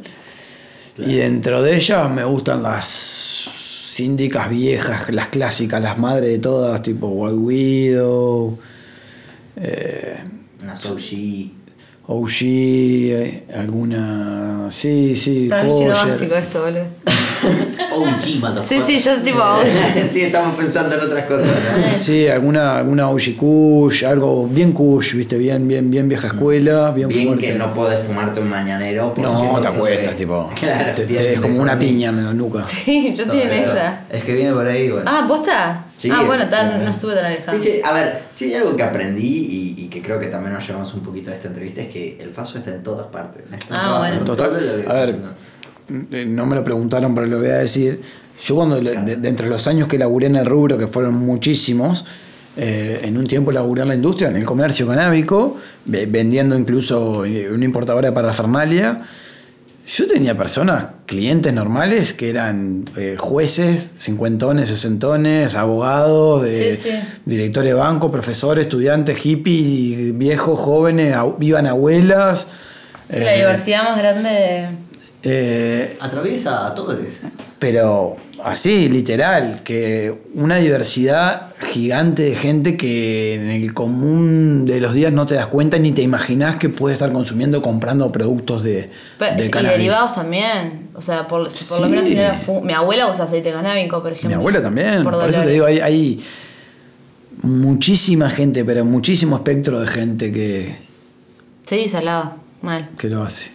Bueno, entonces ya saben, ya no tienen excusas para no ir y decirles a sus familiares, a los más viejos y a los más rígidos, vamos a fumar un porrito". Rígido. Pero es lo peor, es peor, te estás mintiendo a vos mismo y le estás mintiendo a ellos. Y lo que te piden toda la vida en tu casa es que no mientas. ¿Por qué vas a estar mintiendo algo que vos lo haces con... con- te vas- o me- te mentís a vos mismo o le mentís a tu familia. Entonces, en algún punto estás fallando. No tenés Sí, por sí, qué sí. ocultar las cosas. Si no lo haces delante de tu familia, lo vas a hacer escondido igual. Entonces, ¿cuál es el problema? ¿Vas a salir a robar? ¿Vas a dejar de ser vos? ¿Vas a dejar de estudiar? Eso es otro problema, no es el problema del faso. Claro. Ay, ¿puedo- para, ¿puedo hacer otra pregunta? Sí, obvio que sí. Está. Tipo, vos, viste que hay como un. Algo que se reescucha, que todos nuestros viejos nos lo dijeron, o por lo menos lo escuchamos de otro. Que la puerta de entrada a otras drogas. Sí. ¿Qué opinas de eso? Sí, sí, sí. Opino que es una de las Falacias. más grandes que he escuchado. Eh, Por guá. yo tengo ya, no voy a decir mi edad, pero Pero Pi, Pero Pip. tengo un, po- un poco más, un poquito más de 30 y consumo faso hace casi la mitad de mi vida, de mis años. Nunca en mi, en mi vida jamás probé una co- nada de cocaína. No me puse cocaína en un dedo ni siquiera en mi vida. Y no porque no haya tenido oportunidad. Tuve cientos de miles de oportunidades por conocidos, amigos, gente cercana, bla, bla, bla. Marcas fue. en este país Si la querés buscar. Nunca en mi vida lo hice, jamás. Eh, no tomo alcohol tampoco, entonces la puerta de entrada que van en uno cómo quiere hacerlo y, y- y- y en cómo quiera afrontar la situación. A mí jamás me obligaron a, a tomar cocaína. Muchas veces me quedo, "Vos, dale, tomá que. No, macho, no quiero, no, no, no. No es por ahí. Bien. Eh, creo que los límites siempre están en uno y no, no en la droga. Eso es. Es como el que toma ribotril. ¿Cómo son tus Tengo redes para que te pueda servir el público? No ¿Cómo, te- cómo te- perdón, porque esto, esto que voy a decir es muy defumado. No tengo idea cómo son mis redes. ¿Cómo Literal, qué? ¿Cómo son mis redes? No esto tengo idea. Ah, esto quiero que esté, por favor. Necesito que Eh, esté. sí, te, te soy sincero, no tengo idea cómo es. Bueno, entonces todos ya saben, gurises, pueden ir a seguir a 420 Se Quema en Uruguay 420. Esa es la página oficial de 420 Se Quema en Twitter, porque claramente es un tuitero, tuitero lover, Twitter love, corazón, muerte, muerte a Instagram. Y después, si es que no le quieren dar muerte a Instagram, lo pueden seguir en 420 Se Quema en Instagram, que como les dije, tipo, él está en Twitter, entonces no creo que les vaya a dar mucha pelota ahí. Y bueno, Bueno, él, es un twitstar. es un tweet. Es un Twitter. Sí, sí, sí. Es un Twitfluencer. Es, es un momento bisagra en el programa. Tenemos nuestro primer Twitstar. ¡Ay! Que no venga ninguno. Me hace sentir mal. Vayan todos a seguir a 420 Se Quema Ya y vayan mismo. a quemar uno mientras lo siguen. Ya porque, mismo. Sí. ¿Por qué no? Y si no se fumaron uno escuchando esta entrevista, están regileando, ¿eh? Bueno, muchas gracias por estar con nosotros. Nuevamente ya se nos fue del estudio, pero queríamos mandarle un saludo muy grande a 420. Gracias por venir, guachi. Gracias, gracias Sí, por verdad, compartir tanto gracias. contenido genial en la página. La verdad es que se lo recomendamos a todo el mundo y queremos eh, que lo sigan a él porque, bueno, es un usuario, es un oyente A1 de la A1. chila. Mm. Modelo. Sí, sí, sí, ¿ok? sí, sí. Así que, miren, vayan. Muy, y- muy interesante. una persona que no dejó de aprender. Creo que en, en la entrevista no pudimos cubrir todas las bases, pero nos van a tener que tomar la palabra de limados y creernos que es una persona súper interesante. Así que así de interesante me parece que es, incluso más interesante creo yo, que es la siguiente película que vamos a debatir hoy Uf. en el segmento de debates de la Chi- chila. Chiquita la película. Ah, no, súper. Chiquita. Low budget. Sí, sí, Claro. sí, sí. Nada de blockbuster. Mirás Barney y después mirás esto. Una rica peli con acento escosés, como tiene que ser. Acento Eh, escocés duro como el Acento escosés Puro y duro. duro. This is a shit. ¿Cómo que dice? Dice shade. Shit. This is shit. Dice shade. Y bueno, sí, estamos hablando de nada más ni nada menos de Trainspotting, una película de 1996, dirigida por Danny Boyle. Quizás su mejor película, quizás de sus pocas buenas películas, pero no quiero entrar en Uf, polémica. ya arrancamos con palo y palo, ¿eh? Me gustó. Pasivo agresivo. Sí, me gusta. Escrita por John Hodge, basado en Trainspotting de Irving Welsh. Una novela. Sí, y protagonizada por, bueno, actúa mucha gente, pero acá el que importa es Ewan McGregor, eh, alias Obi-Wan Kenobi. No, guacho.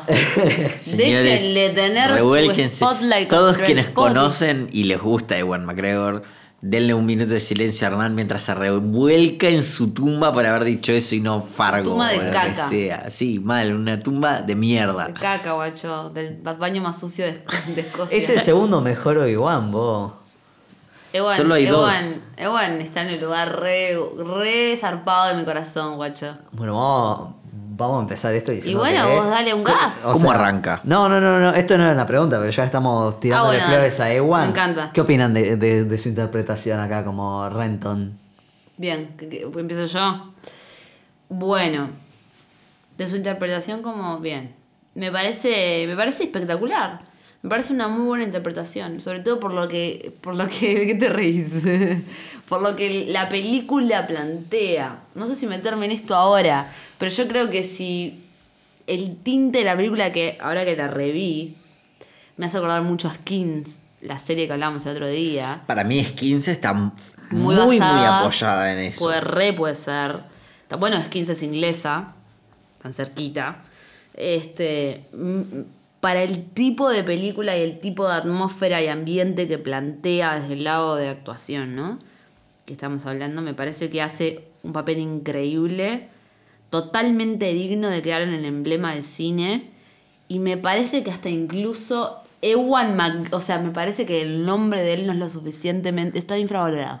Es un para mí. papá. A mí me parece un actor de la recolcada concha de la hermana. Y me parece que. Yo creo que este es su mejor papel. Me parece que esta, esta película es. Que este es un. ¡Wow! Sí, Sí, eso es capaz una- que es fuerte. Me para encanta, mí- me encanta que cada dos o tres capítulos de la chila aparece un emblema del cine. Ah, para mí este es su mejor papel, boludo. Yo, y mirá que dije. Mirá que yo dije. Cuando la, la fui a volver a ver hoy la película, porque la vi hoy. Dije, no me, no me va a gustar, me va a pasar lo mismo que me, va- me pasó con todas. No me va a volver a gustar. Y me gustó el No, triple, a mí me guacho. gustó más, a mí me gustó el más ahora que la triple y Ewan me gustó el, el quíntuple y me parece brillante. Hay una escena. Va, primero vamos a dejar todo. que hable Tommy y después. Y- Anda, le chupa 10. Sí. No te sí. copa tanto, Ewan. O sea, me cae bien Ewan. Me cae muy bien. Pero Ewan como No, Renton. claro, ahí va. Edwa- a ver, Ewan como Renton me parece maravilloso, pero a la misma vez no. Bien. Chan. Porque la película es tan. O sea, te hace sufrir tanto Sí. que, que en todo momento. A mí, a mí nunca me dejó disfrutar del personaje de Renton. Bien. ¿Me explico? O sea, lo quiero, me gusta, pero lo detesto. Bien. ¿Sabes que yo no la sufro esa película? El personaje, tipo- para, perdón, el personaje de la interpretación. El Claro. personaje de Renton. O sea, la interpretación de Iwan es, este, me parece que está buena en cuanto a lo que le pidieron. El tema es que el personaje de Renton es de a ratos como. Es tan sorete, es tan difícil para mí empatizar con él. Es que tipo- ese- para mí no es un tema de suerte, es un tema de que es un está, vive en una constancia, en una constante indiferencia. Es Claro. un cínico de bueno, mierda. Pero, pero a eso hoy, que el principal sea tan cínico. O sea, a ver, todos creo que conocemos este, este, la vieja teoría de salvar el gatito, ¿no? Sí. Bueno, Renton lo hace en algún punto en el principio de la película. Y por eso es que nosotros tenemos como cierto cariño por el principal. Pero después de eso, el tipo casi que no demuestra remordimiento a lo largo de la película. No, y en ese sentido, para mí, tiene un En el- poquito de, de la naranja mecánica. Sí, bueno, Sí. Hay, hay una escena que es igual, que es en el, en el, en el club este, en el, en el boliche Sí. este, que es el mismo, ese principio de la naranja mecánica, ese su- Donde ese están dolín. tomando la, la Sí, ultra sí, leche. Sí, sí, sí, sí, sí. Eh, a, a mí, ahora que decís esto también y hablamos un poco del cinismo, yo al personaje, ahora pensándolo, incluso no, no, no- no lo pensé hoy cuando me hice mis anotaciones acá en mi cuadernito lindo, pero eh, es re un... Es re salido un Ustedes no lo noir. escucharon, pero, pero Hernán se estaba tirando flores. Sí, sí, sí, con su cuadernito. Claro, claro. ¿Cuándo no? Igual. Eran muy jóvenes para verlo. Eh, con su cinismo todo eso me recuerda a un tip- a un personaje que salió a un film noir, no necesariamente un detective, pero de esa Te da, te eh, da la, la sensación. claro, esos personajes que tipo yo ya a la vida no le creo nada, yo ya aprendí de todo, la vida ya me cago a palos y la verdad que lo único que me importa es así como servirme mi whisky, viste, no sé Es que qué, no todo sé eso, si- bueno, darme mi Ojo chac, mi inyección. Yo no sé si. Yo no sé si. Si es la vida ya me cagó pa- Yo no sé si se para ese punto. Sobre todo porque sigo teniendo. No la vida de me hecho, cago a palos, pero la vida es Sí, Es indiferente. indiferente, Totalmente. exacto. Pero de hecho, eso a mí me hizo recordar muchas skins. eh, hoy, ¿no? La primera vez que la vi, no. Bueno, capaz que no había visto skins todavía cuando la vi.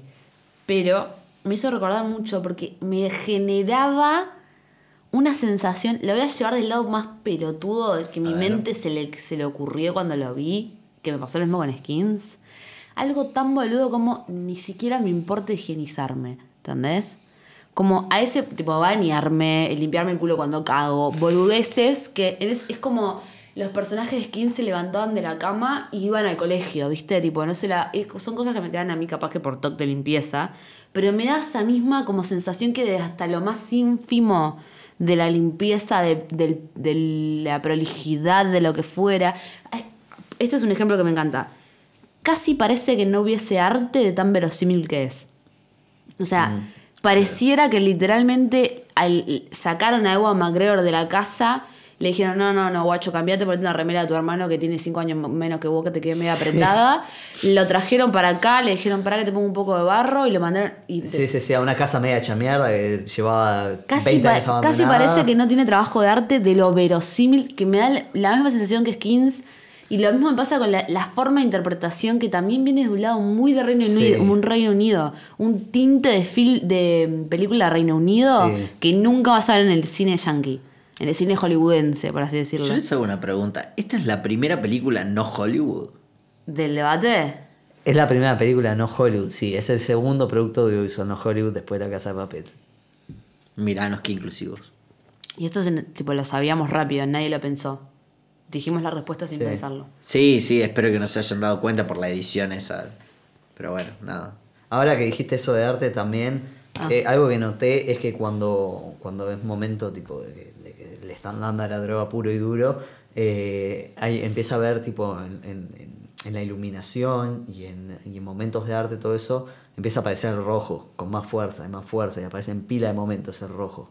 El color rojo lo empezás a ver, por ejemplo, eh, cuando, cuando Renton eh, estaba dejando y vuelve eh, después de que detienen que los detienen a los dos a, Sí. y después lo mandan preso y ya le dicen tipo te ir a es, rehabilitación eh, casi final de y, se, y se da un último saque y le da y le da una sobredosis que, que lo lleva- o sea Mm. Ahí se, se mete en la alfombra roja Sí. no sé qué y antes también cada vez que están en la casa del loco tipo antes de- cuando están cocinando cuando están cocinando la heroína tipo la, la casa es tipo así nomás media hecha mierda y cuando se empiezan a, a inyectar tipo empieza a haber iluminación roja atrás de Mm. ellos y es tipo es como que tiene eso de cada vez que aparece rojo es que empieza tipo un viaje Sí. Y en ese de hecho, él siempre está vestido de amarillo. Sí. En el.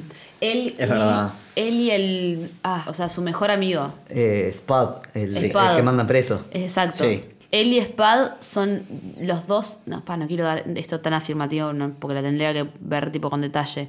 Pero son los dos que, por lo menos en mi memoria, están siempre de amarillo. Lo cual, y que de hecho, cómo termina la película implica el amarillo, para los que eh, no tienen mucho conocimiento de la psicología del color, el amarillo normalmente es la pasión contenida o la pasión con dirección, o sea, con con conciencia de dirección. O sea, tengo el rojo es lo contrario, el rojo es pasión este, descontrolada, se apunta a cualquier lugar. Ernie lo dijo muy bien con el tema de la droga, es como la droga me maneja más de lo que yo la manejo a ella. Pero el amarillo es un como un impulso controlado o centrado hacia, hacia algún lado. Y es, es irónico que él y su mejor amigo, que parece que son los más cagados, o sea, los más... El otro es un re boludo, Sí. que termina en cana y que está Sí, tirado sí. abajo entre medio de dos autos cuando pasa la gurisa después del colegio, que no sé Que, qué. que no le sale ni media. que va a la entrevista de trabajo y está tipo Del ojete. en Narnia En Narniópolis. Me encanta ese Eh, son los dos personajes que son los que terminan más rectos, si se quiere, o más vivo en toda la película. O sea, en realidad, y con lo que decís vos, en realidad el arte está no está pensado, está recontra, está ni pensado a nivel Hollywood. Y es, eh, para mí es maravilloso. es re bien es re bien porque está pensado tipo que sea natural y de nada tac te yo creo que pocas veces es un. Voy a decir algo re. re- estoy- capaz que estoy muy hype porque la vi hoy. Pero yo creo que pocas veces en mi vida vi un producto audiovisual en el cual el arte fuera tan bueno y estuviera tan camuflado. ¿Por qué? Por ejemplo, les doy un ejemplo. Ernie, Tommy y audiencia. Hotel Budapest. Lo primero que piensan es el, el destaque más fuerte que tiene es el arte. Hotel Budapest. Y no hay persona en el mundo que pueda discutir esto. y el juego con Sin embargo, eh, yo- eh, El Resplandor son películas que buscan que el arte est- esté on top of everything, pero no buscan ocultarlo, ¿entendés? Buscan ponerte la imagen perfecta, con todo perfecto planeado, que vos lo veas y digas, uh, épico arte. Esto para mí es una para mí es una. Es súper personal esto, pero para mí es una de las mejores realizaciones que he visto de arte porque logran camuflarlo tan bien con la verosimilitud del contexto social Sí, y, sí, y- sí. y absolutamente todo, que realmente pasa desapercibido, pero como decís vos, todo cambia y se redirige a las curvas del personaje en. Es perfecto, o sea, Mm. no, no tiene defectos. Por lo menos el arte. Sí, sí, sí, sí, sí. No, está muy bien. ¿Vos querés agregar algo? Yo en realidad quería preguntarles, tipo, ¿qué les parece cómo se retrata en la película el uso y abuso de... En realidad yo creo que es como que trata adicciones en general más allá de, de- de- de ciertos consumos. Por ejemplo, Begbie es adicto a la violencia. Al loco le encanta pegar. sí. Y, y si- y es cuando, cuando alguien lo putea, es tipo, hay un momento que Lo disfruta. trata de hacer calentar a uno hasta que le dice, el otro lo putea y es tipo. Y grita "Ah". felicidad. Claro, y ahí lo caga a palos. Entonces es como, ¿cómo ven? ¿Qué, qué- qué piensan de ese retrato de- de- del abuso de. De las adicciones. Sí, sí, sí, de las adicciones. Es interesante. Para mí es una de esas películas que se propuso realmente mostrarnos cómo sería un, mal viaje. ¿No? Me imagino yo, es como ese eterno mal viaje en el cual es una espiral de la que no puedes salir. Si bien de ratos es medio dramático, yo creo que juega con los, los dos lados.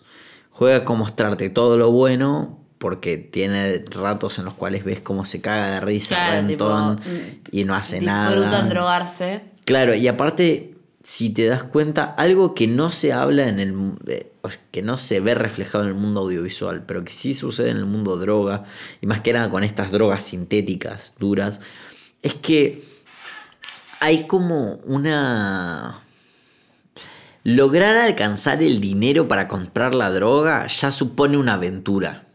Claro. Entonces, lograr la droga eso. Lograr la droga lo vuelve mucho más dulce. A ver, vamos a poner ejemplos burdos que se escapan de esto. Proyecto X. Sí. En. Proyecto X, la- al final, el último disparador es el gnomo con la droga. Sí. ¿O no? Sí. Y es una forma estúpida de mostrarlo. Pero al final del día, toda la película. A ver, Superbad, vamos incluso más chill. Ellos estaban buscando alcohol.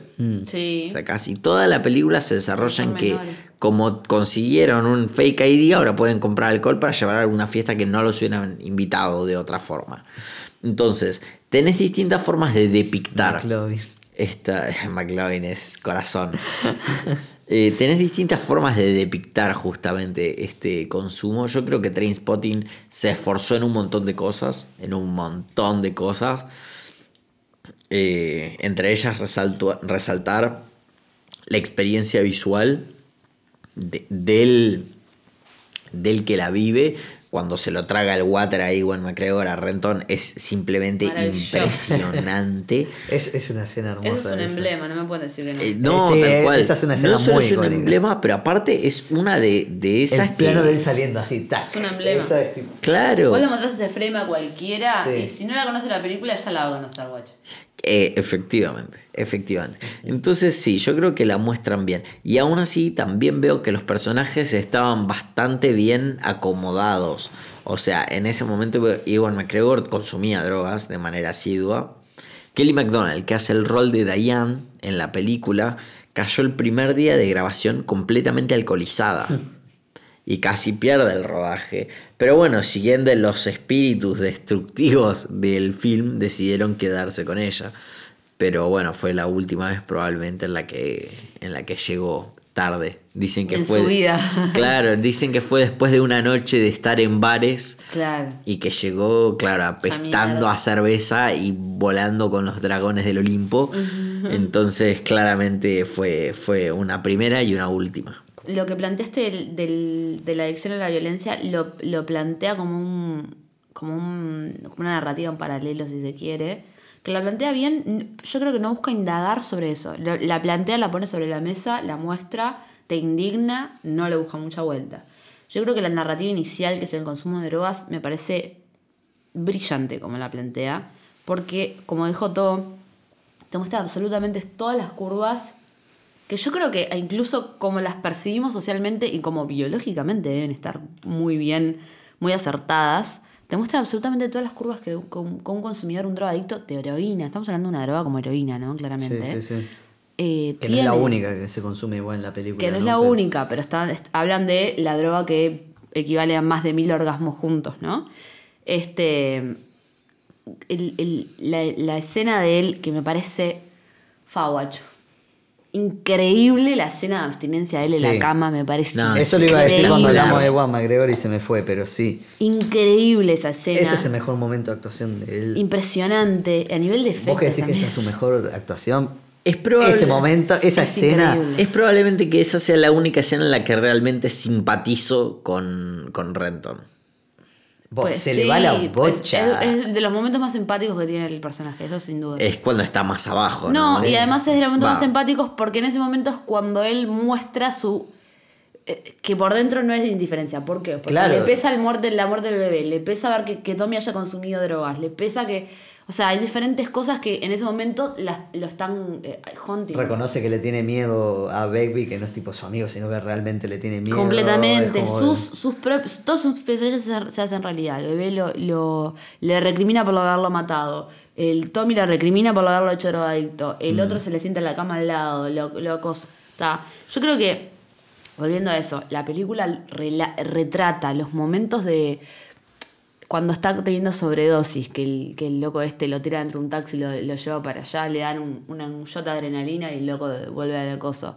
Eh, cuando están todos juntos y tienen todo ese diálogo que parece ínfimo, pero súper visceral y representativo de lo que para el drogadicto significa el hint de heroína, de esto vale más que mil orgasmos, y literalmente está la chica dándose el coso y la chica está teniendo un orgasmo. O sea, Es muy está, bueno el está- paralelismo es entre- muy bueno, está completamente vestida, sin tener contacto con nada, ni con nadie, ni con ella misma. Sin embargo, ya está teniendo un orgasmo mientras que le están inyectando el. Y es un leitmotiv durante toda la película. Hay muchos momentos de. Exactamente. El montaje. eh, tiene un montaje muy fino la película. Muy fino. Hay momentos en que te sostiene un plano re largo y momentos en que es tipo tac, tac, tac, tac, tac. Y, y momentos en que te corta justamente entre escenas de sexo y de droga y que no sé qué, literalmente va, bueno, por ejemplo, el montaje de sexo, si se quiere decir que es cuando todos los personajes Mm. están teniendo sexo, es brillante. El montaje es brillante. O sea, Sí. hasta cómo termina, cómo empieza. O sea, yo creo que todas las, todas las curvas, volviendo a esto, todas las curvas de, de, de la drogadicción, si se quiere, que, que pasa el personaje, me parecen brillantes. Tipo, están representadas desde un lado entretenido, desde un lado que la diferencia también juega en hay momentos súper fuertes, pero que no te afectan tanto como en otro tipo de género. O sea, matan un puto bebé y a vos te chupa un huevo cuando lo ves. Haces. Y seguís. Y ¿entendés? seguís. Bueno, pero es, eso es lo que me cuesta también, por eso digo, la actuación, ahora re- repensándolo un poquito más, la actuación es increíble, pero ese es mi problema con el rol. Ah, es un. Que- es que- un re tema. Claro, que es vos, en qué momento te tiene que empezar a importar o no, o tal vez es simplemente Renton está ahí para recordarle a la audiencia todo lo que no. Hay algo muy Sí. importante que dice el principio del personaje cuando está narrando, muy importante, que dice, no hay otra excusa, eh, no hay, pará, no me señales para me poner nerviosa. No hay, no hay excusas, cuando dicen tipo, ¿qué es lo mejor? No sé qué, no hay excusas. La única, o sea, lo único bueno en esta vida es, toma- es, eh, tomar... eh, Sí, heroína. inyectarse heroína. Y literalmente eso está plasmado a- al punto tan fuerte que es tipo este grupo de pibes le chupa un huevo que se haya muerto un bebé. E incluso la mamá de ese bebé lo primero que. las primeras palabras que salen de su boca es I need a hit. I need a hint. Necesito que me des un. O sea, cuando Ewan se empieza a preparar, el coso que, ah, volviendo a mi librito mágico, es una de las maneras de tapar las afección, los afectos negativos o de depresión o lo que fuera. Este. Llega a tal punto, o sea, el consumo que para mí está expresado desde ese punto, no es a propósito o, o un error, la indiferencia. Sí, para sí, mí sí, la sí. indiferencia está puesta desde el punto, mi pedestal más grande es, la, es el consumo de heroína, el resto está en segundo nivel. Bien. Claro. Estoy de acuerdo, estoy de acuerdo. Y me quería quedar con algo que dijiste en realidad, Majo, que, que fue tipo, que la película parte sobre el consumo de drogas. Y la pregunta que les quería hacer era, ¿de qué trata esta película realmente? ¿Es una película sobre drogas o es algo más? Es un recamino del héroe esto, guacho. Má- Más, allá de, de- Bueno, sí, es verdad, es un camino del héroe, pero más allá a nivel narrativo como conocemos. El tema de trasfondo.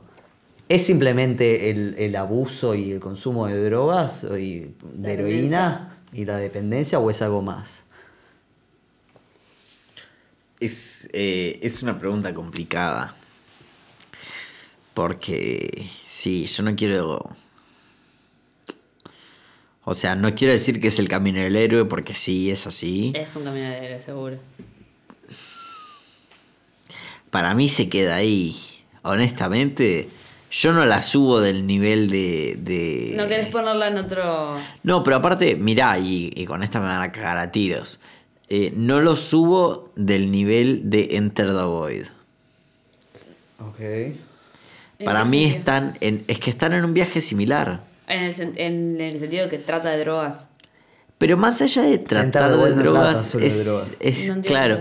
eh, Enter the Void plantea ciertas cosas desde un punto de vista súper agresivo. Igual Enter the Sí. Void también busca hacer una representación a la Gaspar Noé Sí. del libro tibetano de los muertos, justamente, que hablan al principio, que es tipo, te morís, pero tu alma no deja de estar y ver los acontecimientos futuros. Bueno, sí, Hasta pero. reencarnar. Pero claro, Pero ahí vos te estás centrando en el plot, en la temática, y no te estás centrando como en el espíritu que tiene. Bueno, a Que eso yo- voy con mi pregunta entonces. Y, y a eso es a lo que te respondo. A mí me gusta la película, no está mal. Pero siento que hay otras en el campo que lo han hecho antes que Trainspotting. El tema es que Trainspotting tal vez Ahora entendí por dónde tuvo los anteceso- antecesores. Sí, fue el. Fue el Necesarios. Ah, no, no fue el pionero, fue el. No fue el pionero. Tuvo unos para mí, claro, para ¿Como mí la naranja mecánica es clave para lograrlo. Y después, bueno, Enter the Void es posterior, pero aún así yo creo que sería como una especie de sucesor. Bueno, el personaje de Begbie perfectamente podía Entra Entrar dentro de perfectamente. los drugos eran, ¿no? Los... Sí, lo, exactamente, los drugos en español, ¿no? Pero, pero a, a eso voy, o sea, ya habían, y aún así en La Naranja Mecánica, recordemos que nace de un libro, la, Naranja Mecánica tiene varias adaptaciones. Sí. Entonces, eh, yo creo que justamente nace de ese arquetipo de inglés postindustrializado, eh, enojado con la vida y con sus padres. Yo creo que la. Que el- yo creo que la película trata sobre drogas, sí. Yo creo que es el. Si no es el tema principal, es el segundo tema principal. O sea, yo creo que trata sobre drogas, además del camino de, de fuera del juego del camino sobre el del personaje No, obvio, eso en sí. sí mismo y los diferentes acontecimientos de tu vida post consumición de drogas o lo que fuera, pero siempre con, siempre eh, condicionado por la droga. Ahora no me drogo más, entonces tal cosa, ahora me drogo, entonces tal otra. O sea, siempre todo lo que hablamos, ¿no? De la Sí, dependencia. sí, sí, sí, sí. Todo a partir de, de la droga. Yo creo que por más de que es una película que trata sobre droga, trata, trata sobre un montón de cosas. Una de ellas es eh, o sea, el, la sociedad, que es muy diferente, es muy difícil de, o sea, no muy difícil, no, es, es fácil de entender, pero en algunos aspectos difíciles de empatizar, porque estamos muy lejitos de ellos, Claro. pero trata de la sociedad y de lo que implica, yo que sé, hay una frase bellísima que te dice, no me acuerdo no, el personaje de la mujer, la, la pareja menor, en el cual bueno, está siendo pedófilo, eh, que le dice, estás aburrido, bacho, tenés que cambiar de música, tenés que cambiar de tanto, la sociedad avanza, la sociedad cambia, la sociedad, y el loco decide irse a, a Londres. Sí. Yo creo que uno de los puntos principales es eso, y de, y de cómo también la sociedad afecta en que estos gurises se estén drogando así. Exacto. Para mí ese es el tema de trasfondo de la película, la sociedad. Y en realidad me parece que es una crítica justamente a- al, al mundo en el que se- está ambientada la película, ¿no? O sea, esa época, en los 90. Pero que era un mundo muy materialista, o sea, y, y lo dice al principio de la película, Sí, tipo, elegiste el lavarropa. lavarropas, elegí el, el, el, el- el Walkman, el Discman, no sé qué, no sé y la dice al final también. Y al y al final le dice, dice, tipo, pa. y él lo que hace es tipo, esta es la sociedad que nos imponen, ¿entendés? Tipo, esta es nuestra vida. eh, quieren que hagamos esto, que compremos esto, que vivamos de este modo, no sé qué. Y esta es mi pequeña revolución. Decime si eso no estas está re Tyler Durden. Tyler son- Durden. Sí, sí, sí, sí, sí. A ver, pensá, vamos. Ay, no, Lo hablamos no, el otro no día. Fight. Tyler, Dur- Ay, claro. Tyler Durden. Eh, es- Ay, ¿te acordás que yo lo puse y el chocoprofe me cagó a pedos? Sí, sí, sí. es sí, verdad. sí, sí. Perdón, Choco Profe. Chocopro. ¿Dónde Tyler Durden, guacho? ¿Está más bueno? Yo veo como eso, como que es tipo las pequeñas revoluciones y es tipo, yo no me voy a adaptar a la sociedad que me piden. Y al final la película cuando dice voy a dejar todo, voy a entrar, voy a, voy a vivir, voy a entrar en la sociedad, tipo, es eso. Y el momento que se va a Londres y él no está con nada, también dice, me metí en el mundo de los, re- de, de las bienes raíces, no sé qué, no sé cuánto, y al final es lo mismo, es estafar, es, es abusar de la gente, que es lo mismo que hace el negocio de, de- del narcotráfico al final, abuso de- del consumo de las personas, no sé qué, no sé cuánto. que uno de, uno de esos negocios, porque al final el alcohol, los negocios, uno de esos negocios es hecho por la clase alta y uno de esos negocios es hecho por la clase Y él lo dice también al principio, dice, yo, yo me drogo, pero mi madre también es una adicta, mi madre le da ribotril todos los días, no sé qué. La madre y es cosas- una capa, Y boludo. cosas así. Cuando tipo, salen del hospital después de que se dio una sobredosis y la madre le ofrece un pucho. No, es Tipo, increíble. Guacho, sos lo más. Fue como diciendo, bueno, mi hijo sacaba una sobredosis, ¿qué le va a hacer un pucho? Épico. Entonces está, nada, para mí No, eso trata, trata Yo- tipo de la sociedad sí, y de cómo yo no creo tipo, que sea igual esa sociedad nos lleva a esas cosas. Completamente. Yo no creo que sea igual el tema inicial de, de la videoclip que ha sido de la película. Yo creo que es, bien lo dijiste, es el subtexto. O sea, es el. también. Por eso es de No- qué trata, de qué trata realmente no es la sin qué es lo que motivación del trata. personaje, sino que es la desmotivación Claro. del personaje. que hace que todas sus acciones sean autojustificadas con ¿y qué voy a terminar haciendo? Laburando y, y chupando el orto a alguien para comprar un lavarropas. Sí. Y, y ves que toda decisión, no importa qué tan grande o intrascendente sea, toda decisión se basa siempre en ese mismo emo. Toda, Sí. sí, Sí, de, sí, sí, de sí, personaje. Claro. Por supuesto. Por eso digo, el motor de él es la demotivación respecto a quien quiere, que la sociedad quiere que sea él. Él y su grupo de amigos.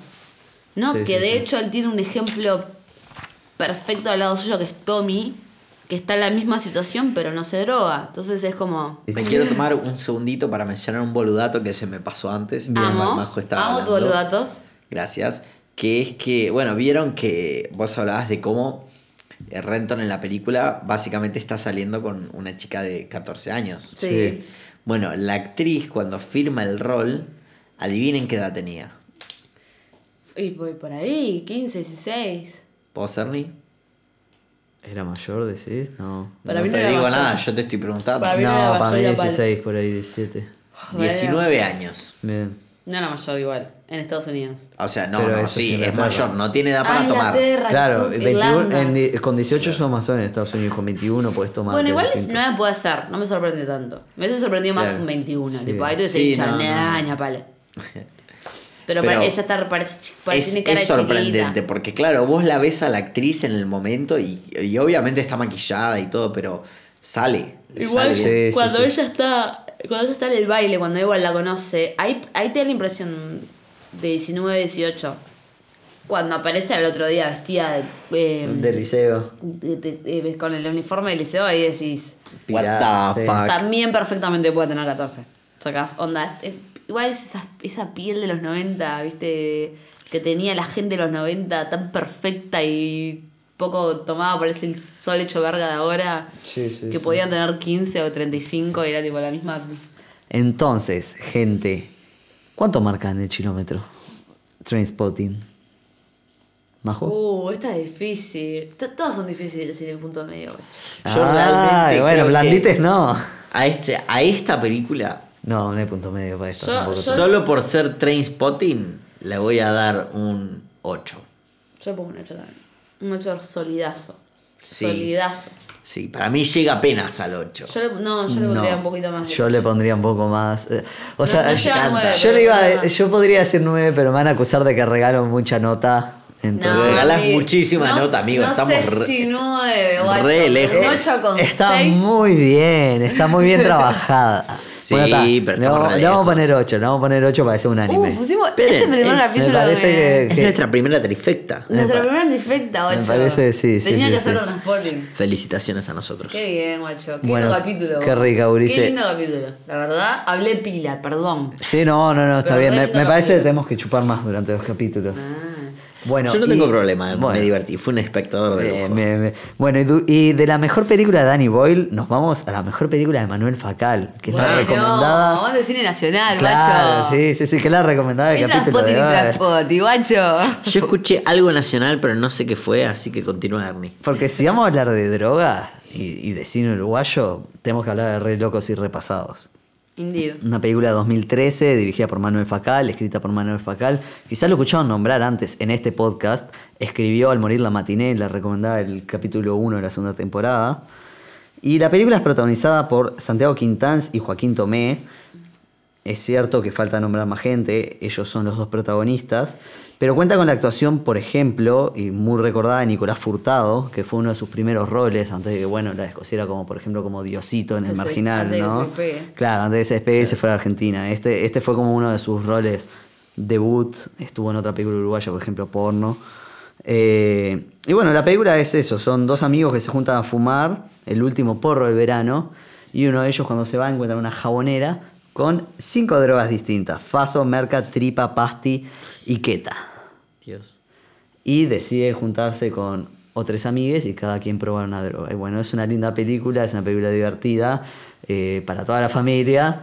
Eh, que nada, está buena para ver. Ahora en este momento no sé dónde puede estar disponible, pero siempre se encuentra por la vuelta, así que nada, si tienen la posibilidad, mírenla. Yo lo tengo en mi hijo alguien quiere me pega. Qué rica, bueno. Arroba en Insta. Traficando películas uruguayas La paso por. WeTransfer, guacho. Perdón, Manuel Facal. está- Y bueno, Perdón, si no se le acá. puede acceder, Manuel. Todo ¿Qué sea- perdón? Dame sea- tu película, Manuel. Claro. Botón. Es, es lo que yo llamo a veces eh, cine uruguayo light y pumpa arriba.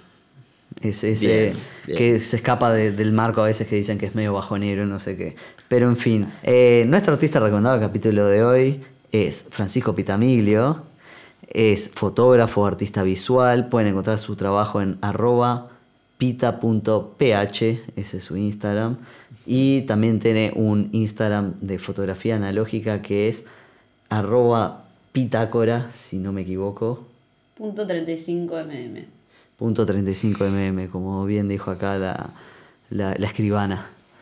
Yes. Así que nada, vayan, vean su laburo, tremendo fotógrafo, re despegado, con tremendo ojo también para para lo que es el arte y la moda, gran, gran director de arte también. Gran vale director, decirlo. punto. Gran director, también Sí. dirigió, dirigió un videoclip que se lo hizo a Bárbara, a Bárbara Jorcín, que tuvimos bueno el gusto con Majo de participar y que tuvo una mención especial en el Festival de Tour. Yes. Así que nada, está en YouTube también, si pueden véanlo. Se llama Se Obsession. llama Obsession de Bárbara Jorcín, dirigido por él, así que nada, vayan y véanlo. Nada, guacho, tremendo, tremendo artista, Pita. Vayan a, a buscar todo por ahí que está despegado completamente.